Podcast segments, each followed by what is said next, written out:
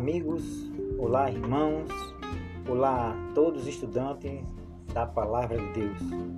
Eu me chamo Antônio, que a paz esteja com todos e sejam bem-vindos a mais um podcast Comentando. E o tema de hoje é inerrância bíblica ou infalibilidade bíblica. Este é o nosso tema e vamos a ele. Mas para estudarmos e debatermos e estarmos comentando esse tema, nós vamos primeiro saber o que significa inerrância bíblica e infalibilidade bíblica. A inerrância bíblica é a doutrina segundo a qual, em sua forma original, a Bíblia está totalmente livre de contradições, incluindo suas partes históricas e científicas. Vou repetir mais uma vez. A inerrância bíblica é a doutrina segundo a qual, em sua forma original, a Bíblia está totalmente livre de contradições, incluindo suas partes históricas e científicas. Ou seja, a Bíblia ela não tem erro nas suas partes históricas e científicas e nem nas suas partes é, de ordem prática e fé, e de fé. A inerrância é distingue-se muito bem da doutrina da infalibilidade. Essa doutrina a qual assegura que a Bíblia é inerrante quando se fala de assuntos de fé, de sua prática, e não com relação à história e à ciência. Ou seja, a infalibilidade só defende a inerrância da Bíblia se ela não conter erros de ordens de fé e de prática é, em sua relação com a história e a ciência. Mas para a gente ficar mais aprofundado a respeito destas duas doutrinas, nós vamos ver mais a fundo o que é infalibilidade bíblica, porque a inerrância bíblica ela é bem clara em categorizar que a inerrância bíblica ela se trata que a Bíblia é totalmente livre de contradições, incluindo as suas partes históricas e científicas, sem falar na ordem que se trata de fé e prática. Mas a infalibilidade bíblica é a expressão teológica que descreve a crença que a Bíblia é isenta de erros em temas de fé e prática. Ou seja, nos deixa entender, e a infalibilidade bíblica nos diz que a Bíblia só é inerrante no, no quesito de ordem de tema de fé e de prática, mas em temas geográficos e científicos pode haver alguma variação, alguma distorção ou algum erro. Há uma grande diferença com relação à doutrina da inerrância, que segundo a qual a Bíblia não contém erro de espécie alguma. Infalibilidade e inerrância. Alguns teólogos, alguns teólogos e, e denominações igualam a inerrância bíblica à infalibilidade. Ou seja, alguns teólogos dizem que ele iguala, bota tudo no mesmo nível, é uma coisa só, tanto inerrância quanto infalibilidade. Por exemplo, o professor de teologia Steve Davis, dos Estados Unidos, sugere o seguinte: ele diz que a Bíblia é inerrante se e somente se não fizer declarações falsas ou enganosas sobre qualquer assunto que ela venha trazer. Ou seja, a Bíblia só é inerrante no quesito que ela não venha trazer informações ou declarações falsas sobre qualquer tipo de assunto que tiver nela. Aí ela é inerrante. Todos os assuntos que ela abranger, que estiver dentro desse livro sagrado, só, é só considerado inerrante se não tiver nenhuma falsa, nenhum falso ensino ou uma expressão enganosa sobre qualquer assunto. Aí ele diz também que a Bíblia é infalível se somente se não fizer declarações falsas ou enganosas sobre qualquer questão de fé e prática. Aí ele diz assim: olha, a Bíblia só é infalível se na ordem de questões de fé e prática não houver nenhuma falha, nenhum engano, nenhuma coisa falsa é, inserido nela. Aí ela é infalível. Há, algum, há uma confusão generalizada entre os círculos evangélicos de que os cristãos fundamentalistas é, de que a infalibilidade bíblica significa que a Bíblia não pode conter erros. Vejam só. Ele diz que, fundamentalista diz que a Bíblia não pode conter erro. Não pode conter erro. Enquanto a inerrância implica que a Bíblia não contém erro. Infalibilidade, os fundamentalistas dizem que infalibilidade é que a Bíblia não pode conter erro. E a inerrância implica que a Bíblia não contém. Porém, o conceito de infalibilidade não tem relação com erros, mas sim com a impossibilidade de falha. É, usando uma definição de um, de um dicionário não teológico, um dicionário tradicional, aqui vamos citar o Frame 2002, ele, ele insiste que a infalibilidade é um termo mais forte do que inerrância Inerrante significa que não há erros. Infalível significa que não tem erros. No entanto, ele concorda que os teólogos modernos insistem em redefinir essa palavra também, de modo que, na verdade, diga menos do que inerrância.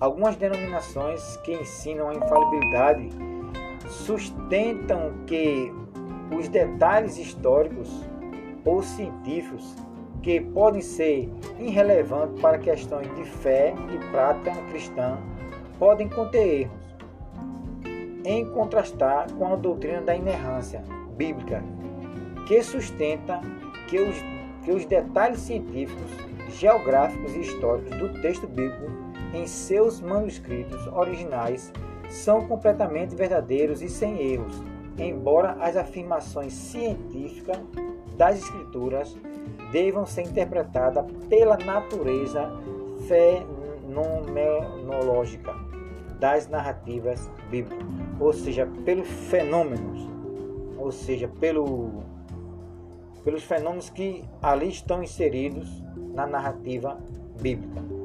Então tá aí. Infalibilidade inerrância. Inerrância e infalibilidade.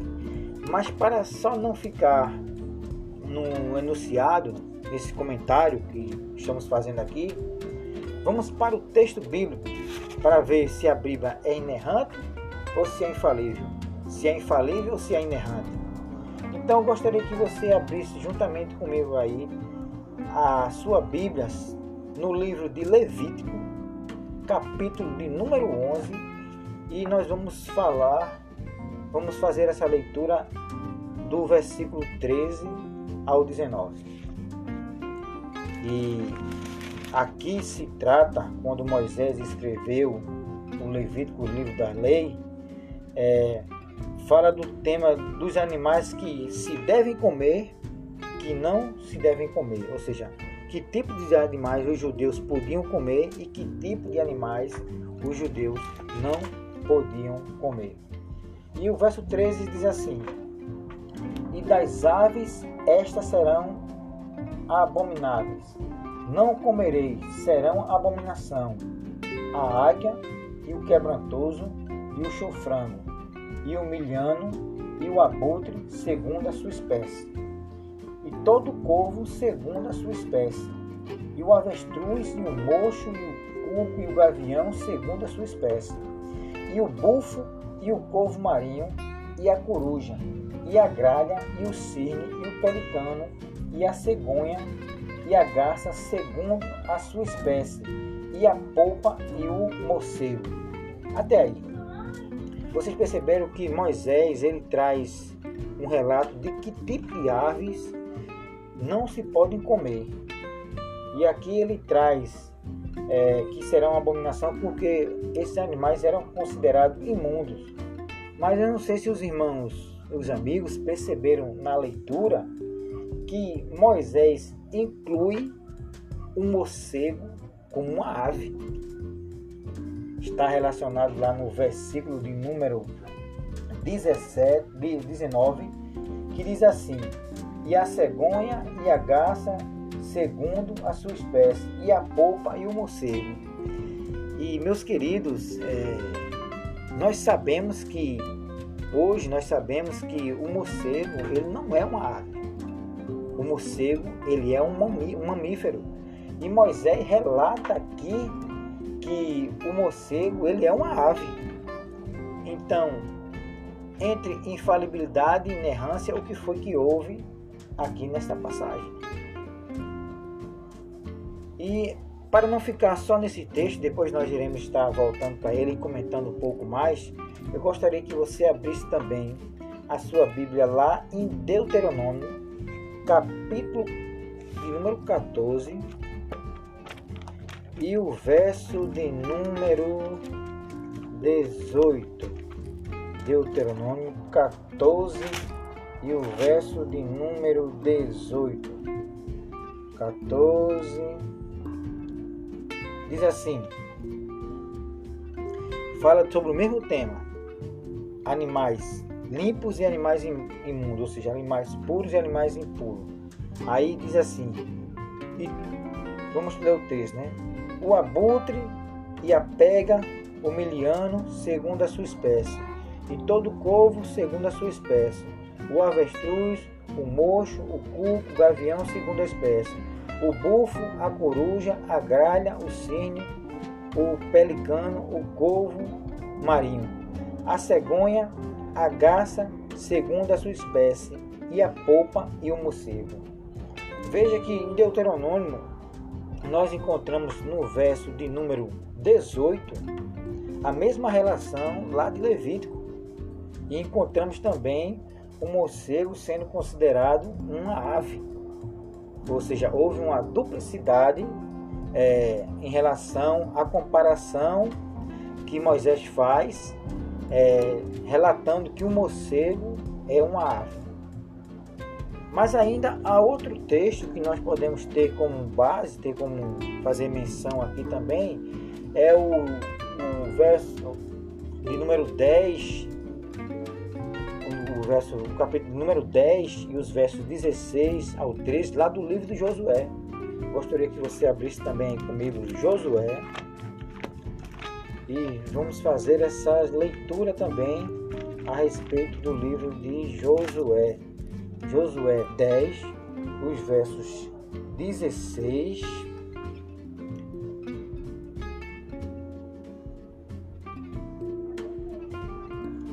em diante.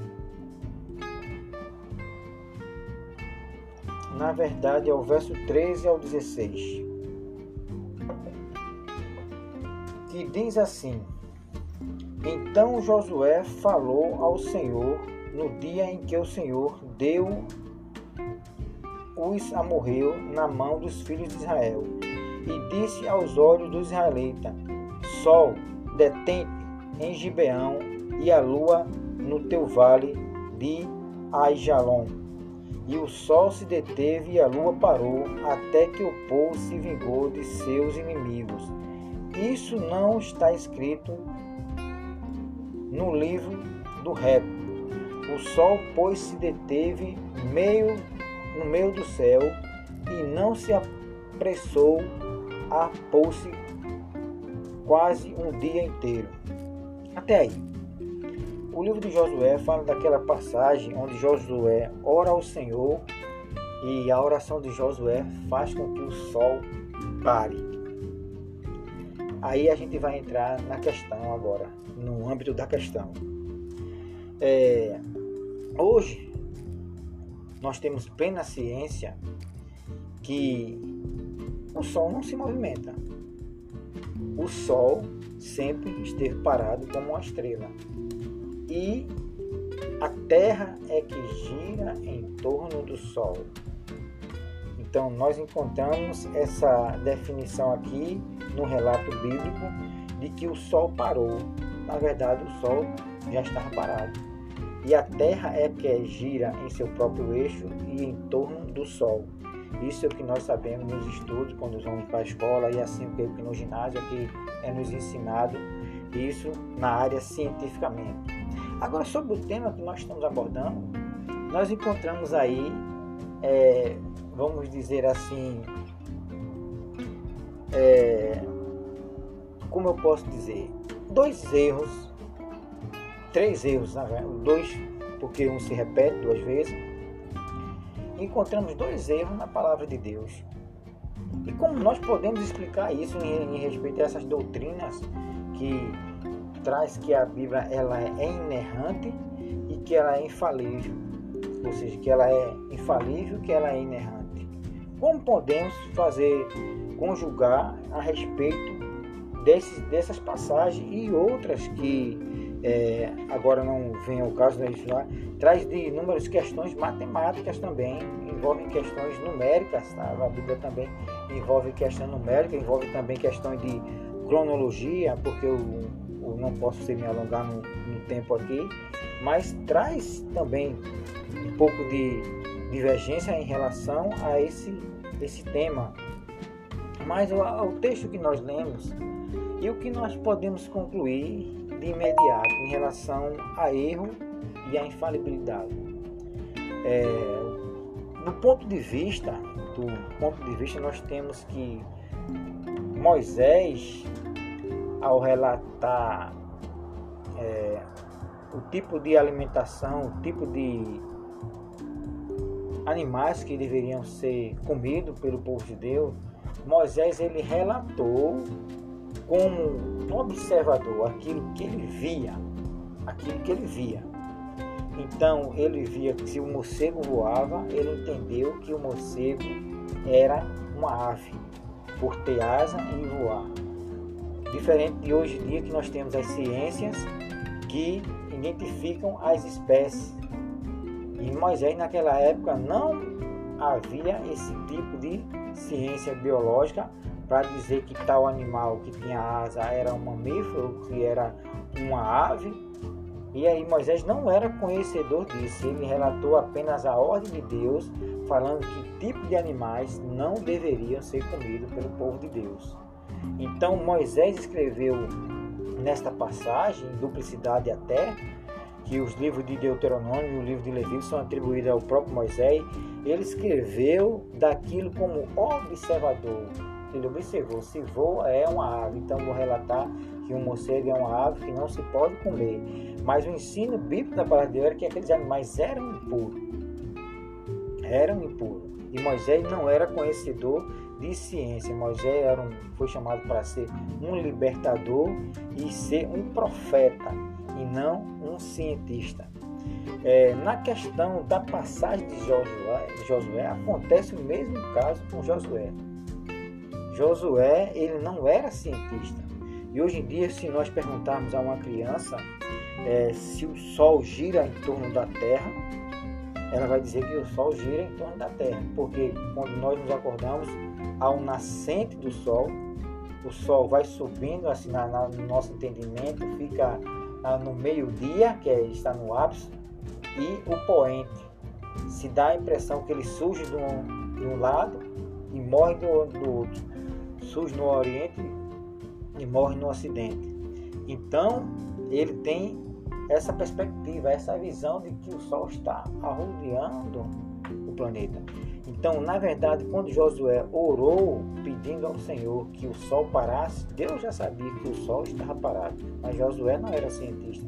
Josué não sabia que o Sol ficava fixo em uma posição. Então, Deus parou o planeta que interessante isso, né? Deus parou o planeta para que Josué pudesse vencer a batalha do povo de Deus.